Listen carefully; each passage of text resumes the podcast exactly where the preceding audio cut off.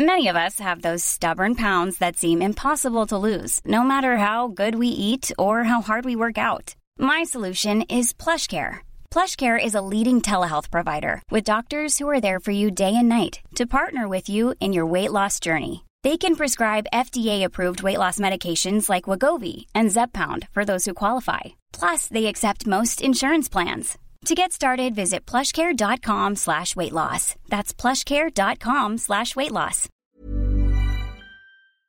Hola, soy Hanna Fernández, profesional de la comunicación y experta en bienestar y descanso. Bienvenido a este programa semanal de podcast en el que encontrarás charlas con grandes expertos que te ayudarán a alcanzar el bienestar físico, mental y emocional. Si quieres saber un poco más sobre mí y sobre mi trabajo, visita mi web hanafernandez.es. ¿Estás listo? Vamos, yo te acompaño. Aquí comienza tu guía para vivir bien. Hola a todos y bienvenidos a un nuevo episodio del podcast de Hanna Fernández. Si has hecho un viaje transoceánico, sabes lo que es sufrir en tus carnes el jet lag. Y seguro que alguna vez te han recomendado o has oído hablar de los suplementos de melatonina casi como un remedio milagroso para evitar esa sensación de malestar y ese desorden de sueño, de horas de comida y de vida en general provocado por el desfase horario. En el episodio de esta semana vamos a explicarlo todo sobre esta hormona conocida como la hormona del sueño, que tiene otras muchas funciones importantísimas y casi desconocidas para la salud de nuestro organismo y de la que se están descubriendo cada vez más aplicaciones terapéuticas. Para ello, cuento hoy como invitado con uno de los mayores expertos en melatonina del mundo, el profesor Darío Acuña Castroviejo, catedrático de Fisiología Médica de la Universidad de Granada, director del Instituto Internacional de la Melatonina y uno de los pioneros en el campo de la melatonina en España. Como hitos más importantes en su carrera podemos destacar el descubrimiento del receptor nuclear de melatonina, los estudios del papel antioxidante de esta hormona y la identificación de la mitocondria como su diana principal, sus efectos neuroprotectores, su capacidad para retrasar el envejecimiento y las patologías neurodegenerativas como el Parkinson y el Alzheimer, o su actividad antiinflamatoria frente a la respuesta inmune innata. De todo ello hablaremos en el episodio. Bienvenido, profesor, y muchas gracias por aceptar la invitación a este podcast. Bueno, encantado de estar aquí, poder hablar y discutir sobre melatonina, lo que es creo que actualmente algo de mucho interés absolutamente de mucho interés y de mucho desconocimiento, porque es eh, de estas cosas que todo el mundo habla, que todo el mundo sabe algo, pero luego la realidad es que no sabemos tanto sobre melatonina. Así que si le parece, profesor, vamos a empezar explicando qué es la melatonina. Bueno, la melatonina, como definición, digamos que podemos decir que es una hormona, porque es un producto químico que se produce en el interior de nuestro organismo en determinados sitios y por la sangre llega a todos los territorios del organismo. Pero eso digamos que es la forma simplificada que conocíamos pues hace 30, 40 años, aunque sigue hablando de eso, ¿no? Porque en el ser humano, en la especie humana y en mamíferos inferiores hay una glándula en el cerebro, que es la glándula pineal, que se encarga de producir melatonina de forma rítmica. Esa melatonina de la pineal es la que primero se descubrió y es la melatonina que por su producción rítmica sincroniza todos los ritmos circadianos del organismo. Entonces, de ahí se habló que como hay una glándula que es la pineal que produce una hormona, la melatonina, que va por la sangre a todo el organismo, pues la melatonina es una hormona desde el punto de vista de la definición clásica de lo que es una hormona. Pero veremos después, más adelante, que también hay melatonina en otros sitios y seguiremos hablando de ella. Entonces, doctor, ya nos ha dicho, la melatonina se segrega o parte de ella en la glándula pineal. ¿Cuándo y cómo se segrega esta melatonina? Sí, ya hemos comentado que la melatonina se produce de forma rítmica, es decir, la glándula pineal sintetiza melatonina por la noche, mientras que por el día produce prácticamente nada de melatonina y por eso cuando medimos melatonina en la sangre eh, vemos que los niveles son, se elevan por la noche, pero por el día están unos niveles muy, muy bajitos. ¿Por qué esa producción rítmica? Porque la producción de melatonina depende de una estructura que existe o que está en los núcleos supraquiasmáticos del hipotálamo. El hipotálamo es una de las regiones del cerebro más antiguas filogenéticamente Y ahí hay un grupo de unas 20.000 neuronas que forman lo que llamamos el reloj biológico. Ese reloj biológico está constituido molecularmente por una serie de genes y proteínas que se llaman genes y proteínas reloj. Y al fin y al cabo es una maquinaria, en vez de una maquinaria mecánica de un reloj, de nuestra casa, una maquinaria molecular que está expresando esos genes y esas proteínas de forma rítmica a lo largo de las 24 horas. Entonces, por la noche va a expresar una serie de genes que van a permitir que se produzca melatonina en la glándula pineal y por el día bloquean esa síntesis. Pero la pregunta, volvemos a lo mismo, ¿qué es primero, el huevo o la gallina? ¿Por qué el, reloj biológico funciona de manera rítmica para generar el ritmo de melatonina? Porque fundamentalmente está conectado, estas neuronas que hablábamos del reloj biológico, con el ojo, con la luz. Percibe la cantidad de luz que hay a lo largo de las 24 horas del día. Y durante el día, cuando estamos recibiendo luz, la luz normal diurna, a través del nervio óptico y por medio de la activación de unas neuronas específicas de la retina, envía información a este reloj biológico diciéndole que es de día. Y digamos que eso pone en marcha la expresión de determinados genes que a su vez van a dar lugar, entre muchas otras cosas, a que la melatonina esté frenada, no se produzca.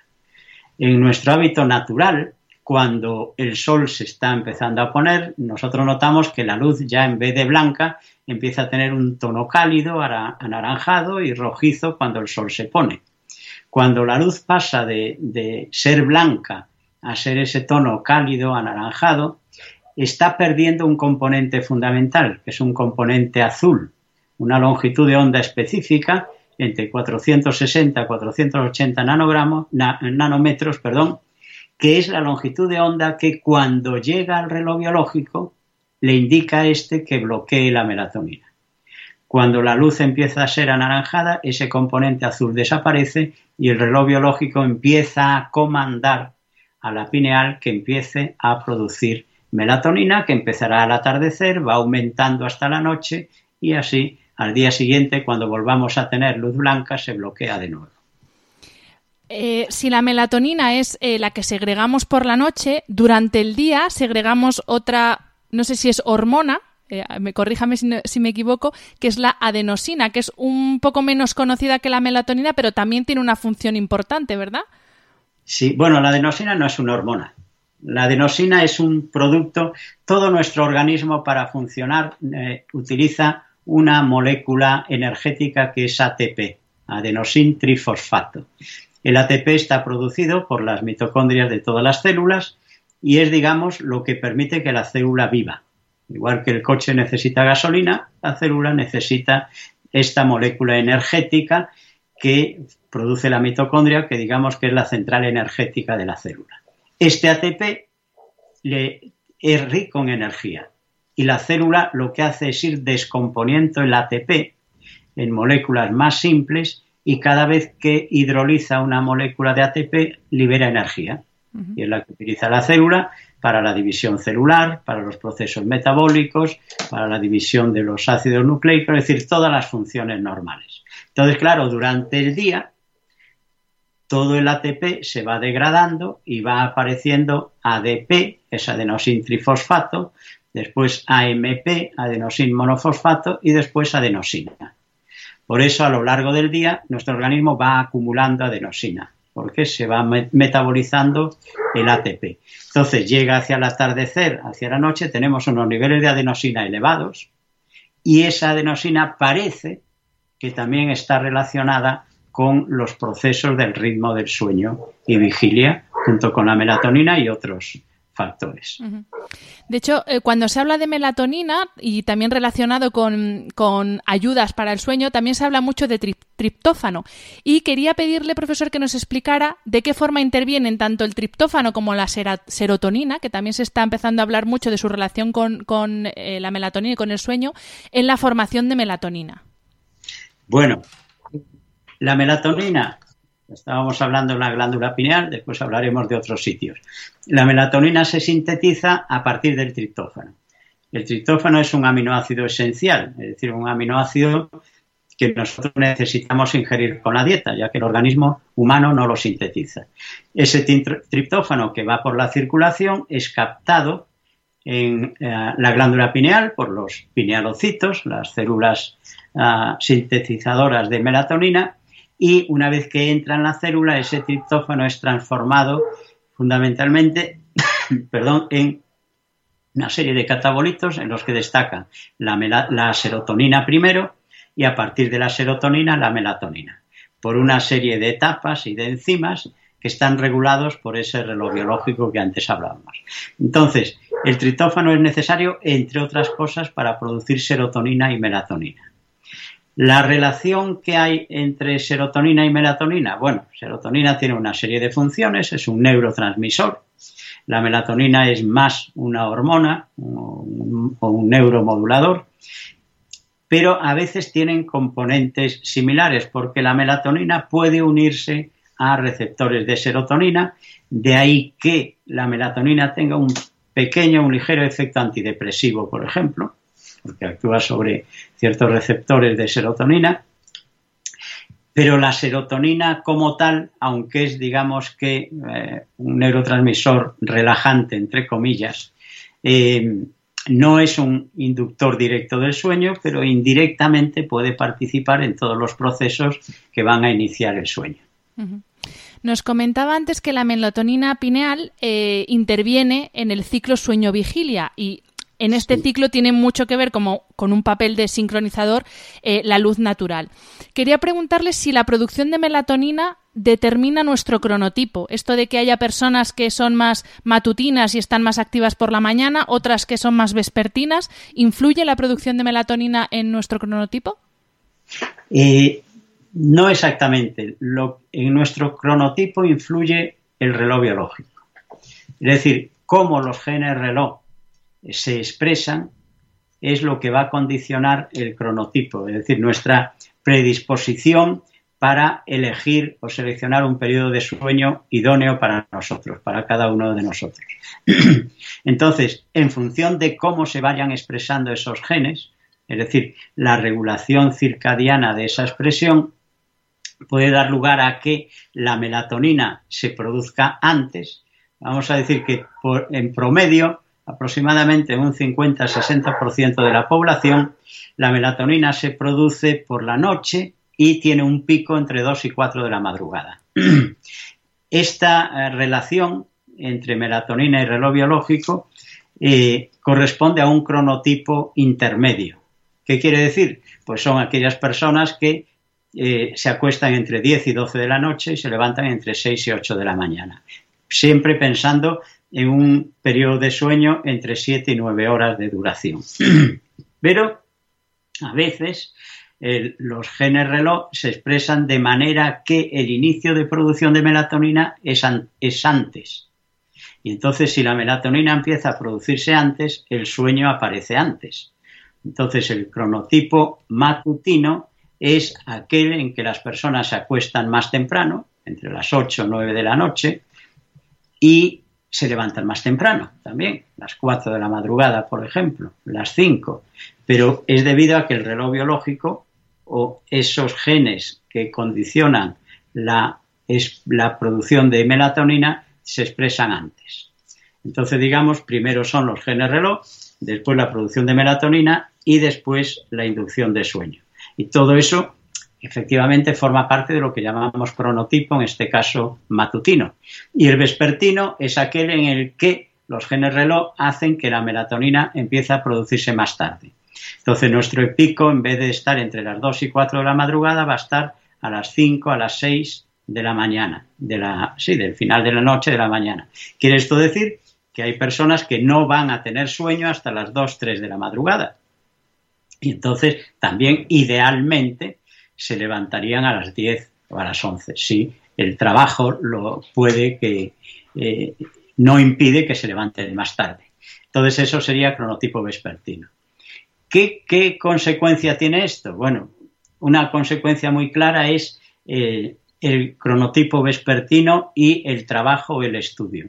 Es algo que yo tengo todos los años eh, comento con mis alumnos en la Facultad de Medicina, donde explico fisiología, comentamos todo esto del cronotipo y después me dicen, siempre hay bastantes alumnos que me dicen, claro, es que mi problema entonces es que yo me quedo estudiando hasta las 2, hasta las 3, porque no me entra sueño, me acuesto a esa hora, pero me tengo que levantar a las 7 porque a las 8 tengo clase. Entonces, reduzco notablemente la duración de sueño. Y entonces, claro, me encuentro cansado o cansada, me cuesta trabajo por la mañana estudiar o atender y por la tarde ya, como estoy ya más despejado, entonces ya puedo seguir hasta las tantas. Claro, y el trabajador, el que tiene que trabajar temprano, le pasa lo mismo.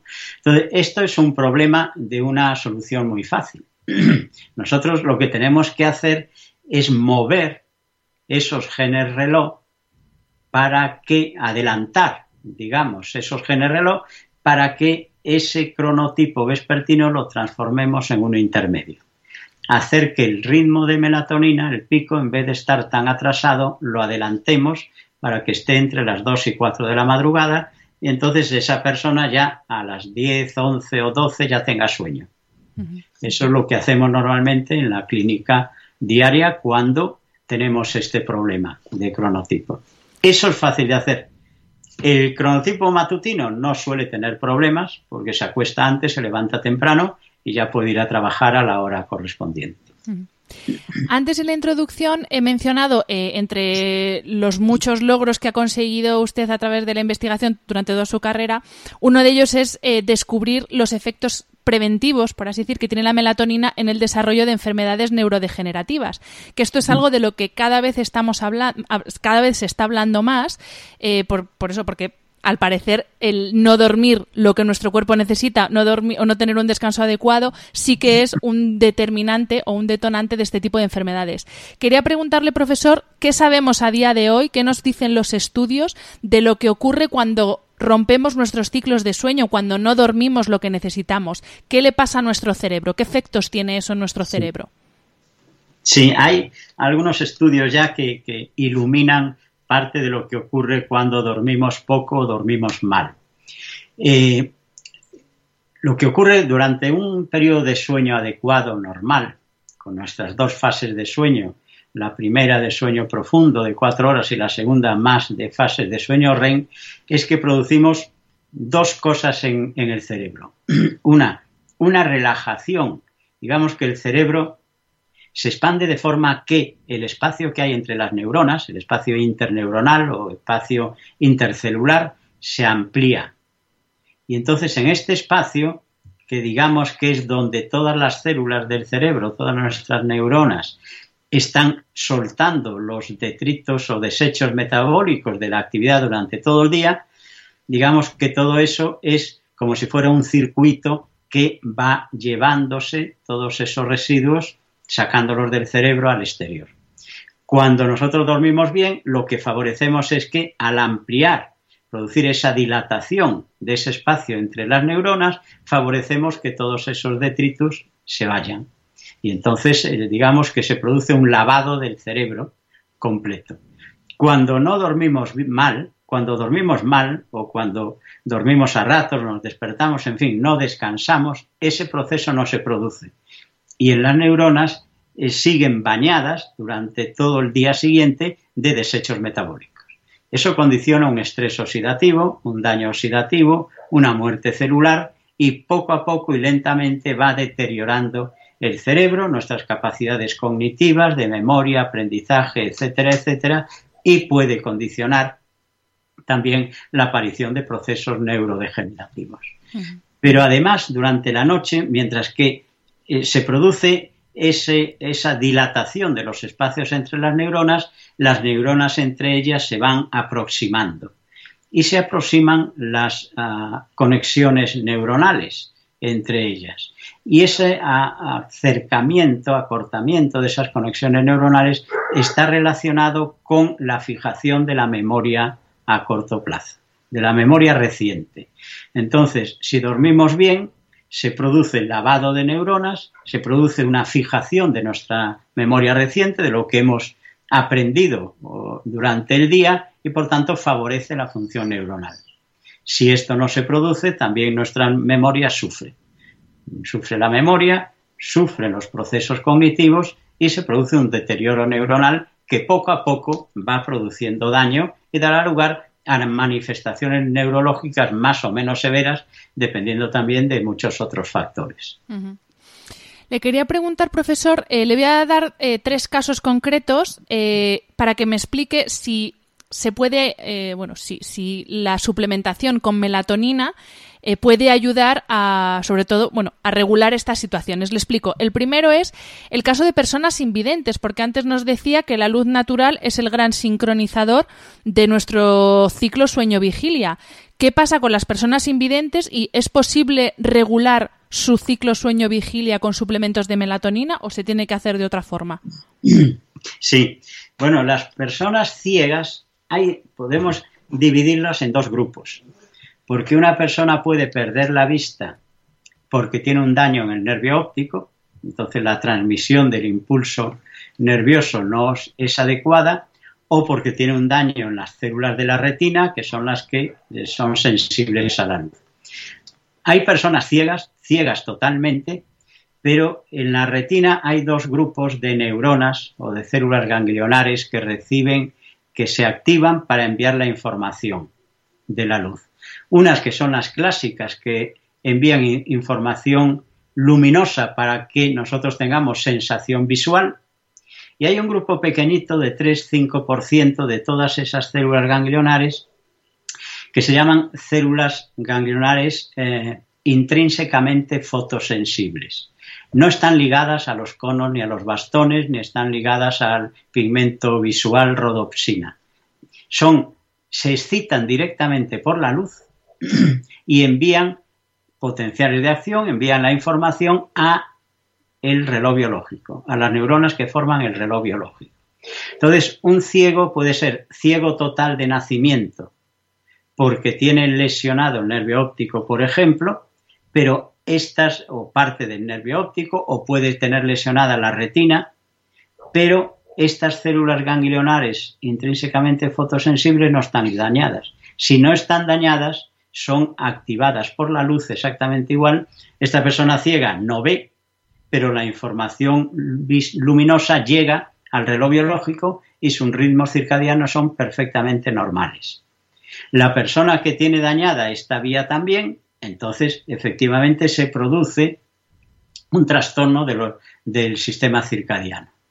Nosotros, la especie humana, nuestros ritmos circadianos, es decir, ritmo de sueño mismo, ritmos endocrinos como cortisol, el propio ritmo de melatonina, tienen un periodo de 24 horas. Es decir, cada 24 horas se repite el pico de cortisol, el pico de melatonina, etcétera, etcétera.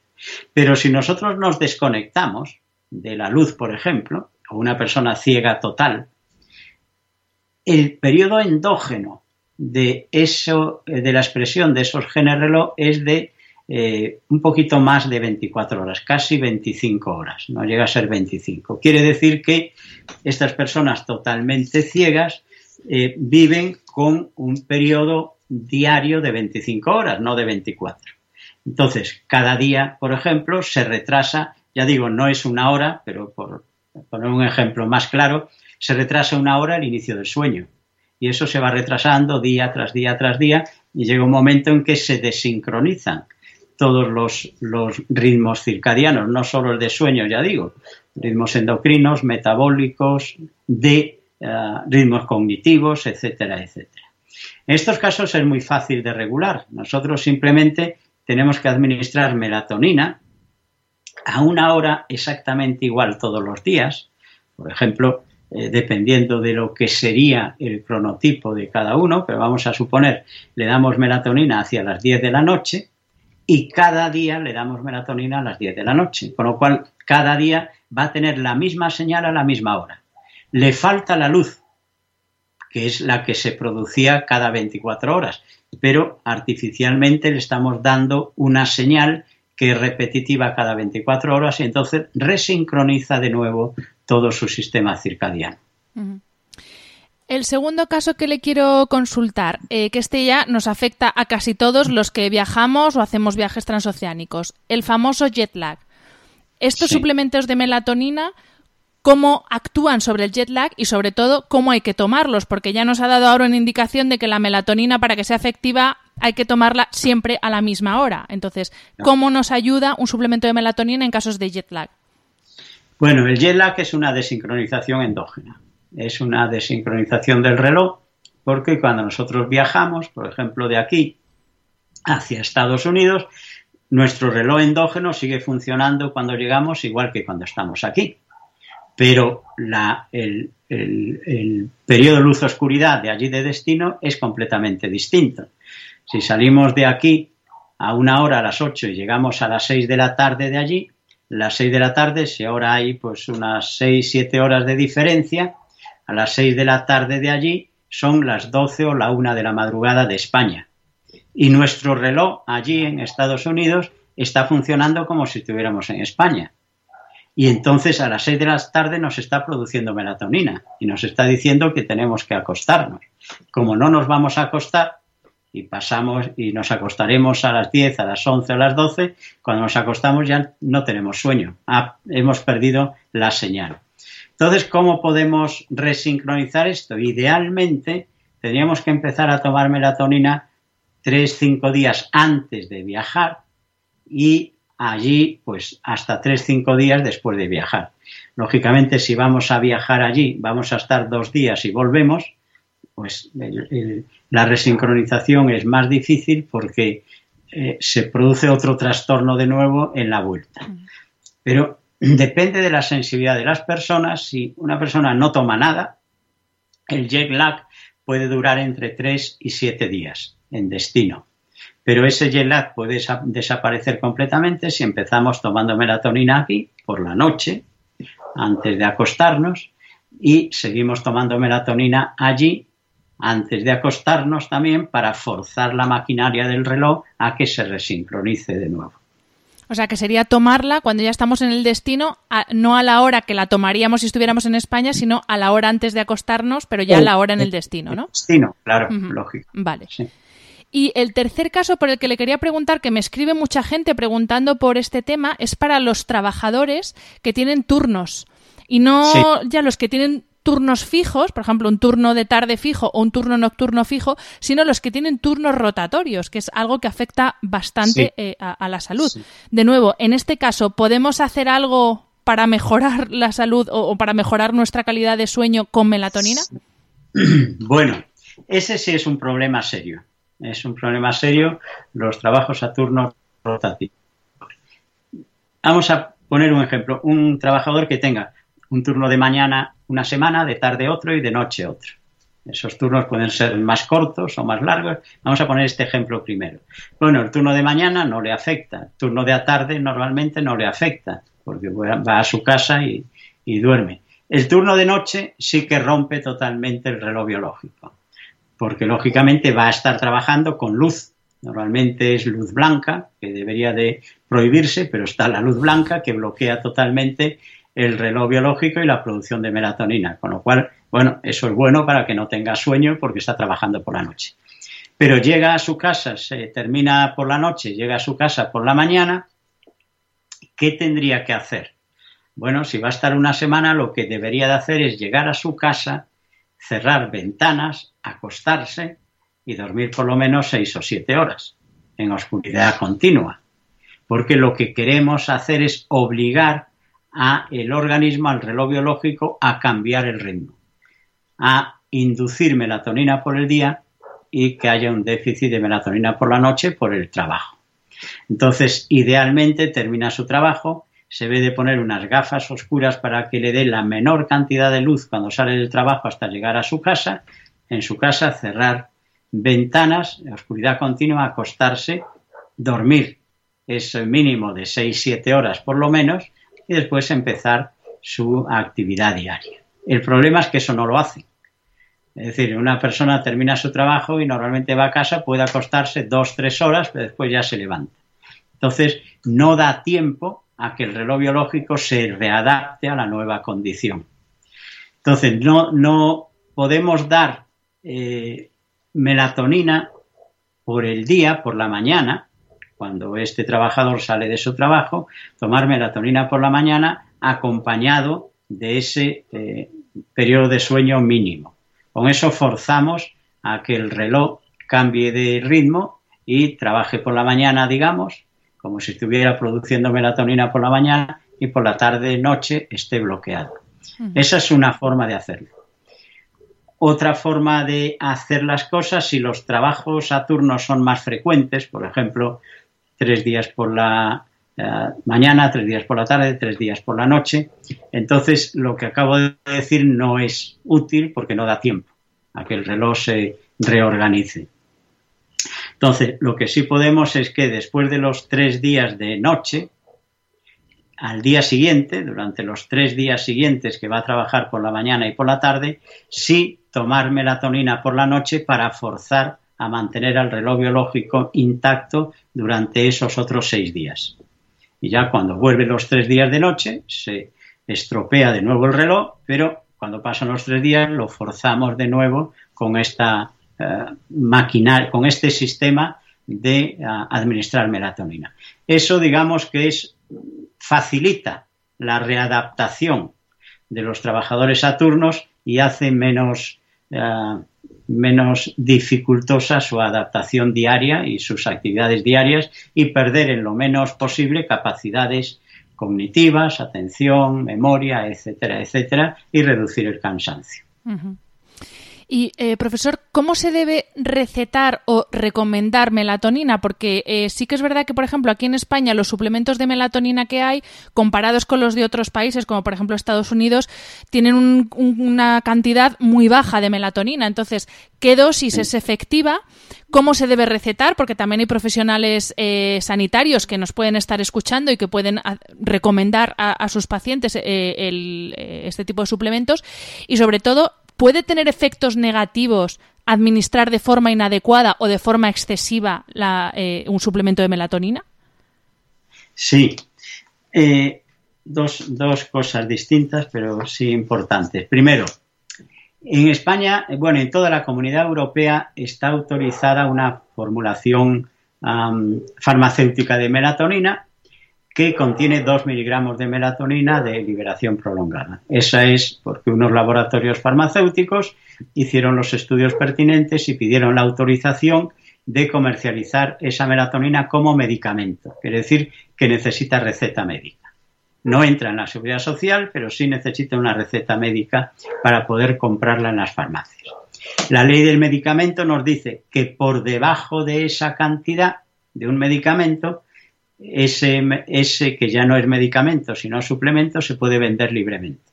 Y por eso encontramos formulaciones de melatonina de 1,9 hasta 1,98, rozando el límite de los 2 miligramos, 1,7, muchas presentaciones de melatonina por debajo de 2 miligramos porque se pueden comprar sin receta.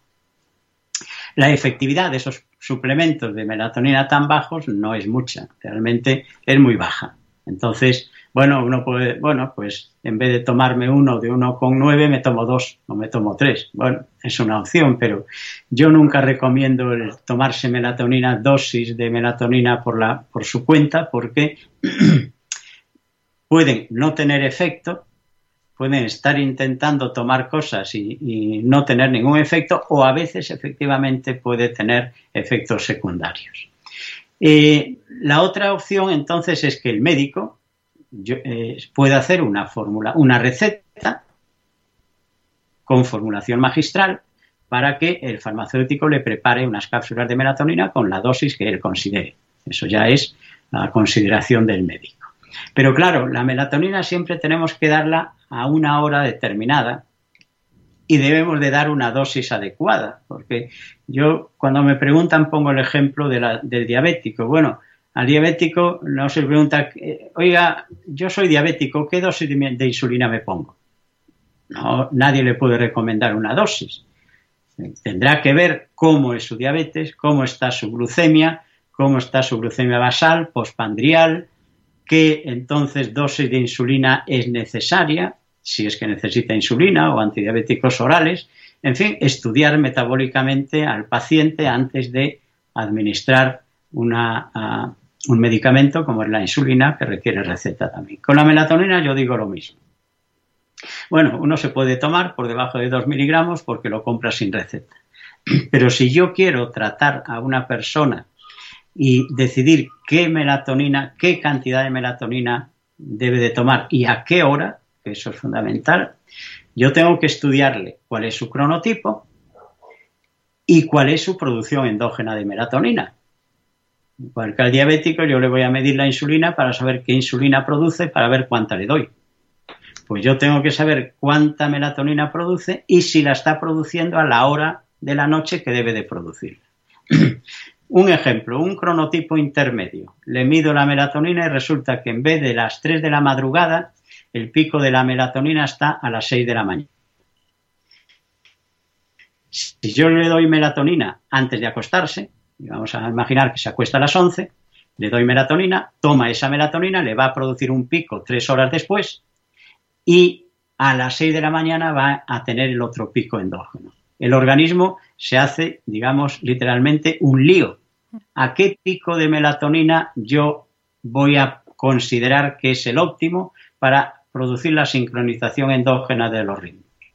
No, tenemos que solapar la melatonina que yo doy con la melatonina endógena. Entonces, claro, si tiene a las 6 de la mañana, yo no le voy a decir a él, bueno, pues usted se va a levantar, se va a despertar a las 3 de la madrugada y se toma la melatonina para que le coincida con la de las 6. No. Yo primero tengo que tratar el problema. El problema es que tiene un pico endógeno de melatonina a las 6 de la mañana cuando tendría que estar a las 3. Entonces yo tengo que dar melatonina para provocar lo que llamamos un adelanto de fase, adelantar ese pico. Y para adelantar ese pico, yo tendré que darle melatonina a las 5 o 6 de la tarde durante varios días. Y durante varios días, cada día voy adelantando poco a poco ese pico hasta ponerlo en su sitio. A partir de ahí, aparte de restablecer sus ritmos, de establecer su problema de sueño, ya puedo entonces sí empezar a darle melatonina por la noche. O si el pico, en vez de estar a las 3, está a las 10 de la noche yo tengo que, digamos, empujar ese pico de melatonina hacia las 3 de la madrugada. Entonces tendré que darle melatonina a las 7 de la mañana para empujar ese pico hasta ponerlo en su sitio.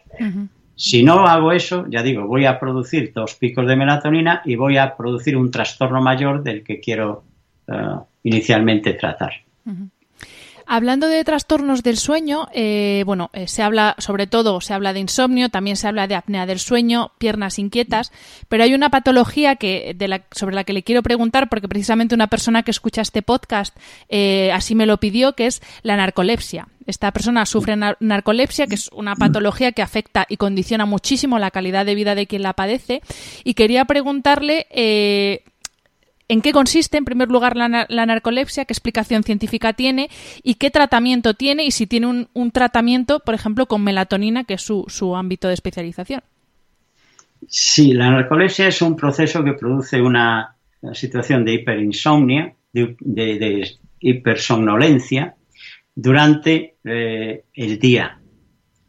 Puede acompañarse de también aumento del sueño por la noche, pero lo que más trastorno condiciona es por el día. El mecanismo por el que se produce la narcolepsia puede depender de una alteración de determinados neurotransmisores y no está muy claro el sistema de por qué. Es complejo el tratamiento.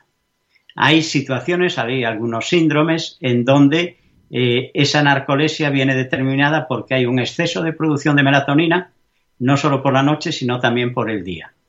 Y entonces hay situaciones en las que yo he visto, situaciones clínicas de pacientes con una sobreproducción de melatonina, que en algunos casos excepcionales puede venir determinada por un tumor de la glándula pineal. La glándula pineal tiene, puede tener tumores benignos y tumores malignos. Eh, el tumor maligno normalmente es un tumor que va destruyendo la pineal y por tanto va a dar lugar a una menor producción de melatonina poco a poco. El tumor benigno hace que la pineal crezca, aumente los pinalocitos y aumente la producción de melatonina.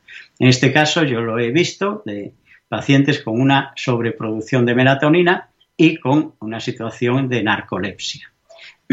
en general, bueno, en estos casos el tratamiento es relativamente fácil porque la producción de melatonina por la glándula pineal regulada por ese reloj biológico, viene determinada por la liberación de un neurotransmisor que es noradrenalina, que actúa sobre sus receptores específicos.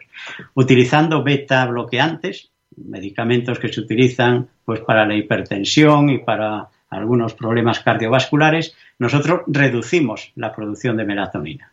Entonces es un tratamiento relativamente sencillo y, seleccionando un beta bloqueante adecuado que no tenga otros efectos secundarios, podemos controlar bastante bien esa situación. En otras situaciones en las que no se acompaña de ese exceso de melatonina y la melatonina es normal, el tratamiento es muchísimo más complejo y ya la melatonina ahí no tiene, digamos, ninguna utilidad. Si los niveles de melatonina, digamos, que se alargan más, no, no hay mucha melatonina, como el caso anterior, sino que hay una producción de melatonina que en vez de producirse un pico a las 3 de la madrugada, se produce, empieza a producirse por la noche y hay, digamos, una meseta y durante toda la noche hay mucha, mucha melatonina, pero al día siguiente empieza a caer. Entonces, sí, lo que podemos es reducir esa duración de la melatonina promoviendo un pico agudo de melatonina por la noche con melatonina exógena, para que, digamos, eh, demos un bolo de melatonina para que aumente rápidamente y contrarreste esa otra melatonina circulante que teníamos ahí. Pero ya cuando la narcolepsia no es dependiente de estos casos estoy diciendo, con melatonina no podemos hacer nada. Bueno, esperemos que esto ayude a, la persona que me mandó esa consulta y en cualquier caso eh, se puede poner en contacto con su, con su laboratorio por si necesita, pues eso, que le hagan un, sobre todo que le analicen eh, la producción de melatonina, que no es una cosa que se hace habitualmente en los análisis cuando te los manda el médico, normalmente no te incluye la melatonina. No, no, claro, no lo suelen hacer. Nosotros lo hacemos allí, claro, por supuesto, para todos los pacientes y muchas clínicas que nos lo piden, ¿no? Y entonces eh, valorar si efectivamente, bueno, antes de hacer cualquier intervención, lo ideal es siempre que la persona explique su caso, explique su situación y a partir de ahí se puede planificar lo que se puede hacer. Profesor, vamos a hablar ahora de la melatonina extrapineal. Hasta ahora hemos estado hablando de esa melatonina que interviene en el ciclo sueño-vigilia, pero como decía en, la introducción, usted se ha especializado en el estudio de todas esas funciones que tiene la melatonina más allá del sueño. Le, quiero, le voy a preguntar por dos eh, ámbitos concretos y, bueno, ya le lanzo la invitación para hacer un episodio más adelante sobre otros ámbitos de aplicación que me parece interesantísimo, pero quería preguntarle por dos en concreto. Eh, la función antioxidante de la melatonina, en primer lugar, frente a los radicales libres. ¿Qué sabemos? Sí. Bueno, eh, efectivamente, la melatonina extrapineal, ¿qué es? Pues es la melatonina que se produce en prácticamente todos los órganos y tejidos de nuestro organismo, además de la pineal tiene algunas características eh, que son diferentes de la pineal. Eh, se produce en muchísima más cantidad, alrededor de mil a dos mil veces más la melatonina extrapineal que la melatonina pineal. La segunda, la melatonina de la pineal se produce y sale a la sangre, sale a la circulación y llega a todo el organismo. La melatonina extrapineal, la que se produce en el hígado, se produce en el cerebro, se produce en el corazón, en el músculo, en el ovario, testículo, etcétera, etcétera, no sale a la circulación. Por poner un ejemplo, en pacientes que han tenido ah, accidentes, sobre todo tumores de pineal, o accidentes de guerra o de algún otro tipo, que le han estirpado ese tumor, le han estirpado la pineal y no tienen, los niveles de melatonina circulante son bajísimos a pesar de que dentro del resto de las células hay cantidades enormes de melatonina. Entonces, eso es la primera ah, cuestión importante. ¿Por qué y para qué entonces está esa melatonina ahí fuera? Bueno, estudiando esa melatonina, estudiando esas funciones, fue a lo que eh, eh, nosotros y otros eh, colegas por el mundo también, en distintos laboratorios, llegamos a la conclusión de que a niveles elevados de melatonina esta molécula ejerce unas propiedades antioxidantes importantísimas. Y por eso la melatonina dentro de la célula está tan elevada, tan concentrada, porque se necesita esos niveles altos para contrarrestar la producción de radicales libres que se está generando continuamente por los procesos metabólicos diarios de cada célula. Hay células que generan más estrés oxidativo, por ejemplo, aquellas células que tienen una actividad metabólica muy alta, como el músculo esquelético, como el músculo cardíaco, como el propio hígado. Hay células que generan mucho menos estrés oxidativo. El estrés oxidativo viene determinado por el consumo de oxígeno. Nosotros necesitamos oxígeno y el oxígeno se descompone en nuestro organismo en moléculas que llamamos radicales libres de oxígeno. De ellas, la mayor parte, el 95%, se produce a consecuencia de la función metabólica de la mitocondria, esa, esa central energética de la célula.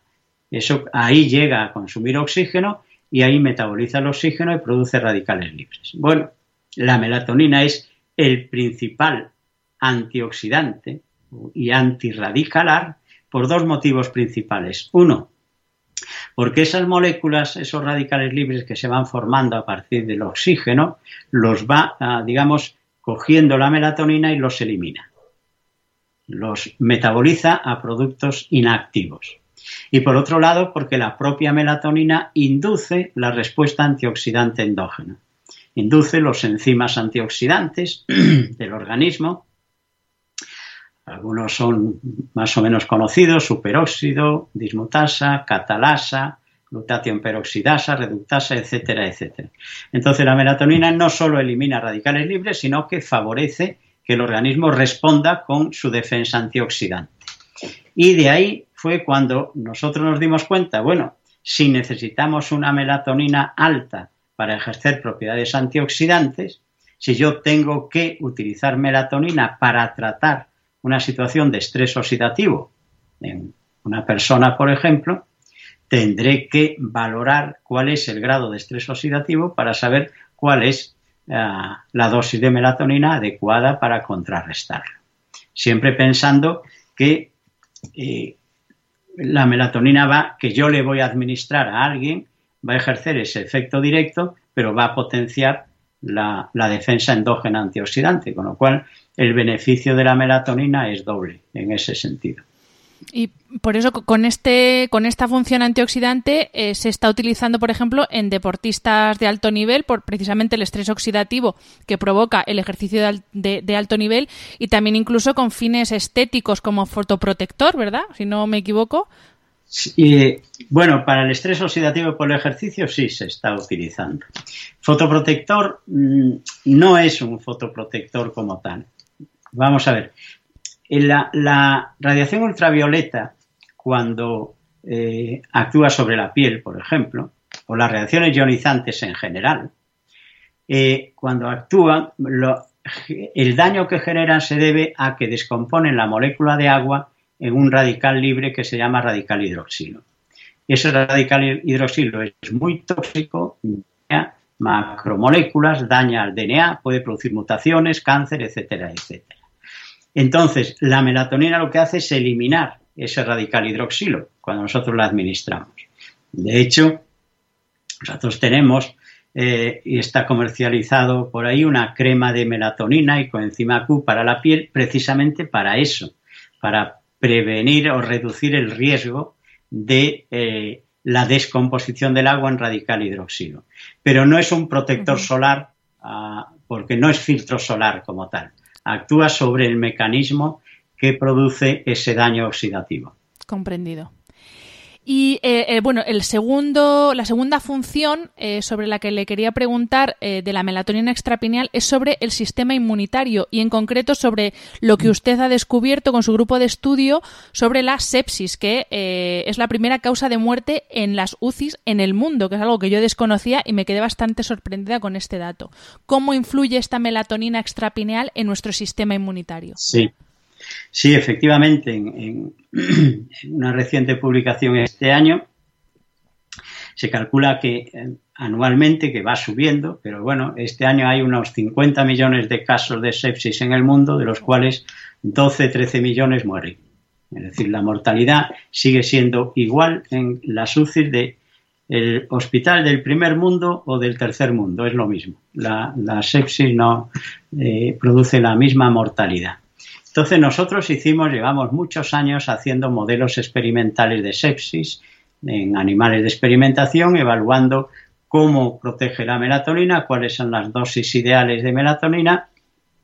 Y efectivamente vimos que la melatonina, la sepsis es un proceso en donde se produce una respuesta exagerada del sistema inmunitario, de la inmunidad innata, y esta respuesta exagerada condiciona un aumento de óxido nítrico, aumento de radicales libres, vasodilatación, hipotensión, déficit de riego sanguíneo en determinados eh, órganos y tejidos y la muerte se produce por fallo multiorgánico, porque estos órganos no reciben sangre y por tanto va a dar lugar a, la desaparición de su función y la muerte.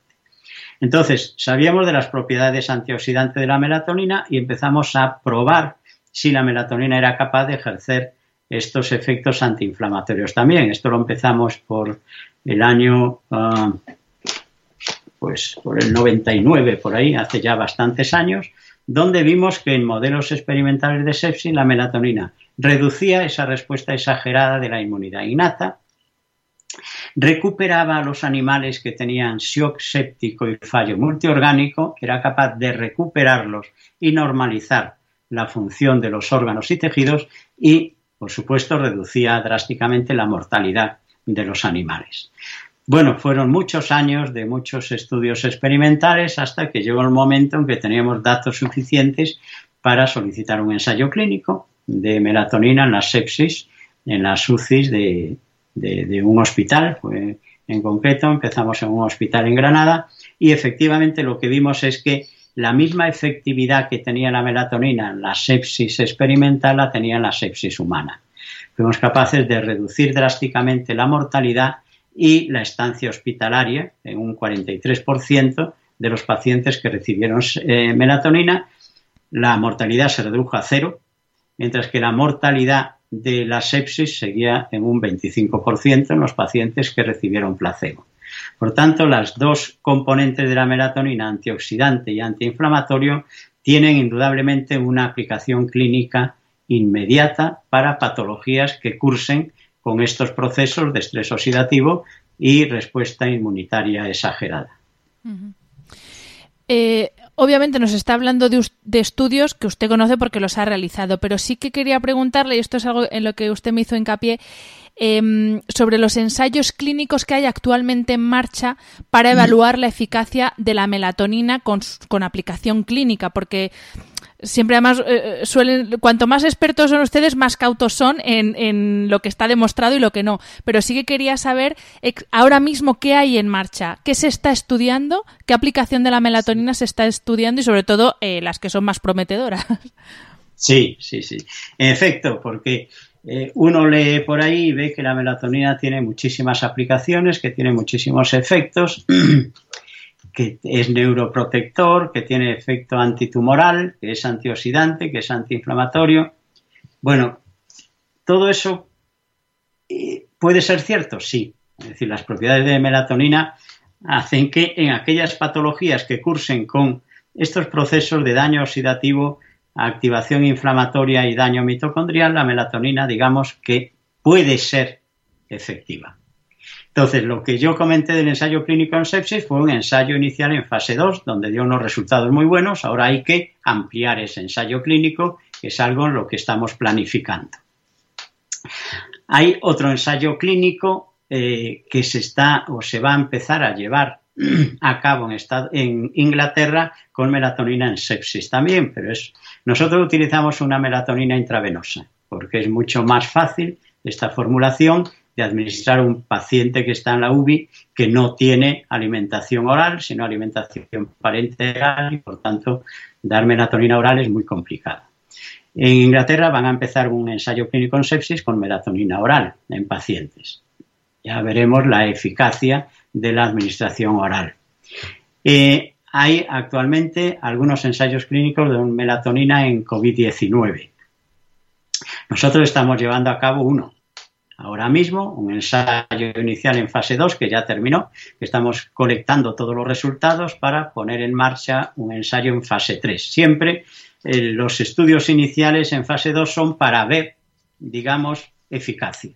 si sirve o no sirve para algo, pero no da más información más allá. Cuando pasamos a lo que llamamos fase 3 es cuando ya vamos a hacer un estudio mucho más amplio en varios hospitales donde ya vamos a ver ya la, eficacia para reducir la patología, reducir eh, estancia hospitalaria, reducir mortalidad en caso de que sea, etcétera, etcétera. En esa etapa estamos. Y mientras que no se terminen hablar de eficacia, no sirve para nada. Yo, a mí lo que me ha asombrado desde que apareció esta pandemia en la que estamos metidos de coronavirus, la cantidad de literatura que se ha publicado por una gran parte de personas que en la vida han trabajado con melatonina, que es lo que más llama la atención, diciendo que hay que tomar la melatonina para el coronavirus porque nos va a proteger de la COVID-19. Eso es una barbaridad como un piano. Eso es como decir, bueno, pues yo voy a proponer que tomen aspirina. Es decir, primero vamos a demostrar con ensayos clínicos si la melatonina realmente es eficaz o no, porque eso es levantar falsas esperanzas en la población y falsas expectativas, y eso es lo que no se puede hacer nunca. Tenemos que hacer el estudio, es en lo que estamos metidos nosotros. Hay otro grupo en Teherán que están haciendo un ensayo clínico con melatonina en COVID-19, pero con melatonina oral, donde yo creo que la eficacia de la oral en estos pacientes graves en la UCI porque no estamos hablando de, pacientes que estén en la, en la sala, sino en la UCI, intubados, no pueden tomar melatonina oral, entonces es complicada su administración. Y hay algún otro ensayo clínico con melatonina en Estados Unidos donde se la están dando, pero a pacientes de, con COVID, pero moderados, no severos, no en la UCI, como es lo que estamos haciendo nosotros, que es lo que nos importa, que es donde está ahí la mortalidad. Entonces, estos son los ensayos clínicos de melatonina actualmente. Tenemos otro ensayo clínico que ya terminó, ese sí, otro fase 2. Todos estos fueron en estos cuatro o cinco últimos años que hemos puesto en marcha todos estos estudios para aplicaciones clínicas de la melatonina, que es para la mucositis. La mucositis es la ulceración que se produce en la boca y tracto gastrointestinal por la quimio y radioterapia en pacientes con cáncer de cabeza y cuello que es una ah, eh, situación muy dolorosa que incluso muchas veces impide continuar con el tratamiento hasta que no se curen las úlceras y las llagas. Hemos hecho con una, ah, una nueva formulación de melatonina en gel para aplicación oral, aplicación tópica, donde se enjuagan la boca y, se, y tragan el gel para que le proteja toda la mucosa gastrointestinal el fase 2 terminó eh, con unos resultados magníficos y ahora lo mismo, se está ah, poniendo en marcha en fase 3, se quiere poner en marcha en fase 3 a nivel europeo también. Entonces, esas son las, la situación actual. Tenemos que pasar ya de lo que nosotros vemos en la experimentación, que decimos, la melatonina es muy buena neuroprotectora, la melatonina reduce el cáncer, la melatonina hace, pero eso es en animales. Ahora en pacientes, en humanos, para pasar ahí tenemos que hacer primero todos los ensayos clínicos pertinentes para ver si, como pasa muchas veces, muchos fármacos que se prueban en animales después en la especie humana no funcionan o tienen tales efectos tóxicos que son inviables. La melatonina afortunadamente no tiene efectos tóxicos o mínimos, pero tenemos que comprobar si efectivamente funcionan y sirven o no sirven. Pues estaremos pendientes de todos esos ensayos en fase 3 a ver si bueno, iba a decir dentro de poco, pero bueno, eh, estas cosas también llevan su tiempo, que también es algo de lo que se ha hablado mucho, pues por ejemplo con el tema de la vacuna del COVID, etcétera, que, que, qué rápido se ha hecho todo. Es verdad que había muchísimo interés y muchísimos expertos trabajando sobre lo mismo, pero es verdad que estas cosas, me imagino que un ensayo no se hace en un año, me imagino que requiere bastante más tiempo. Todo lleva su tiempo, efectivamente, para hacerlo bien. Sí. Exacto. Eh, pues profesor, para terminar quería hacerle una última pregunta. Eh, bueno, eh, usted sabe que muchos médicos incluso recomiendan tomar suplementos vitamínicos porque el ritmo de vida que llevamos, el estilo de vida que llevamos en general, pues no nos permite tener los niveles óptimos de vitaminas.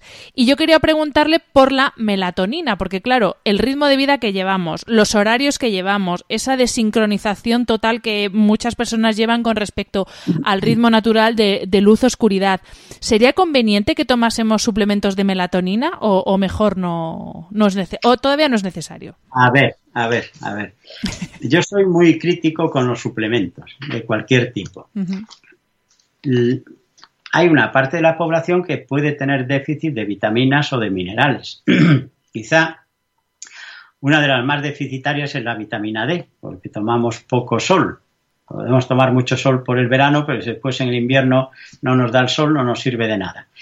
Pero si nosotros tenemos una dieta equilibrada, no tenemos déficit de vitaminas ni minerales en absoluto y no tenemos que tomar suplementos. Suplementos se toman cuando hay un déficit y por eso nosotros medimos eh, qué niveles de vitaminas hay para ver si uno necesita o no necesita. A priori, con una buena alimentación no es necesario. Ya digo, la vitamina D puede ser la excepción por lo que he comentado. Eh, quizá la pandemia tiene un efecto positivo y beneficioso en la población y es que no salimos de noche.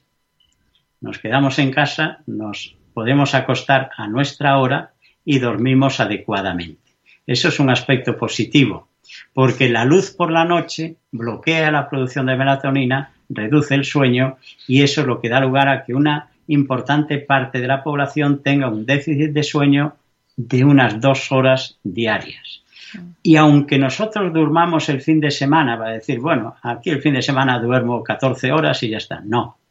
Podemos recuperar el cansancio, pero el daño celular, el daño neuronal que estamos haciendo durante la semana, eso ya no se recupera. Entonces, debemos de dormir las horas adecuadas y si nosotros salimos y, nos acostamos tarde, el problema no es que tomo un suplemento de melatonina y ya está, ya está bien. No, porque seguimos dañando nuestro organismo. Debemos de tomar lo que se llaman medidas de higiene de sueño y en general de higiene de, para tener una buena calidad de vida. Entonces, eso es lo fundamental. Por otro lado, la melatonina es un medicamento. Hay que eh, indicarlo con receta. Y ya digo, unas dosis bajitas de melatonina que se compran sin receta no tienen una, ah, un efecto significativo, ¿no? Se pueden tomar, pero no es un efecto significativo. Y no es cuestión de tomar, es decir, yo siempre digo, cuando yo le doy melatonina a, una persona que tiene un trastorno de sueño para regular el sueño, yo le digo, la melatonina no es una píldora milagrosa. Si usted toma melatonina pero sigue transgrediendo las normas de sueño, no va a dormir bien en la vida. Es decir, que la administración de melatonina se acompaña de una adecuada calidad de vida. Levantarse a la hora adecuada, hacer ejercicio mejor por la mañana con luz, nunca después de las 6, 7 de la tarde, acostarse a una hora adecuada, dormir mínimo esas 8 horas, entre 7 y 9 horas, no comer más tarde de las 3, no cenar más tarde de 3 horas antes de acostarnos y cenas moderadas y comidas eh, no demasiado abundantes es decir, distribuir la comida a lo largo del día. Todo eso, si con todo eso se requiere, entonces nosotros podemos dar un aporte de melatonina para, digamos, ayudar a compensar todo el organismo. Pero no como un suplemento que vamos a tomar así porque, porque con eso ya puedo seguir haciendo todas las transgresiones que quiera. No, debe ser al contrario.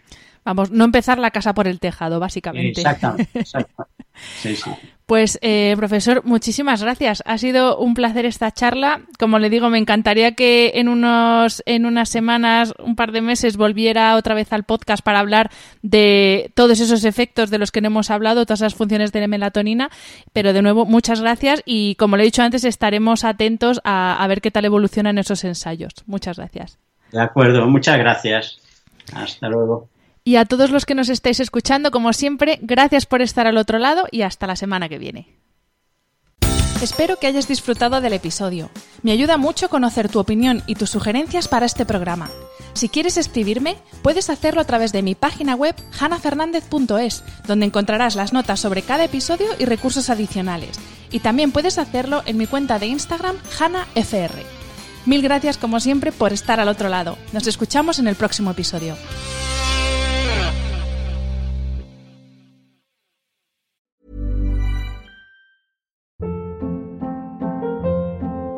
Hold up. What was that? Boring. No flavor. That was as bad as those leftovers you ate all week. Kiki Palmer here, and it's time to say hello to something fresh and guilt-free. Hello Fresh. Jazz up dinner with pecan-crusted chicken or garlic butter shrimp scampi. Now that's music to my mouth. Hello Fresh. Let's get this dinner party started. Discover all the delicious possibilities at hellofresh.com.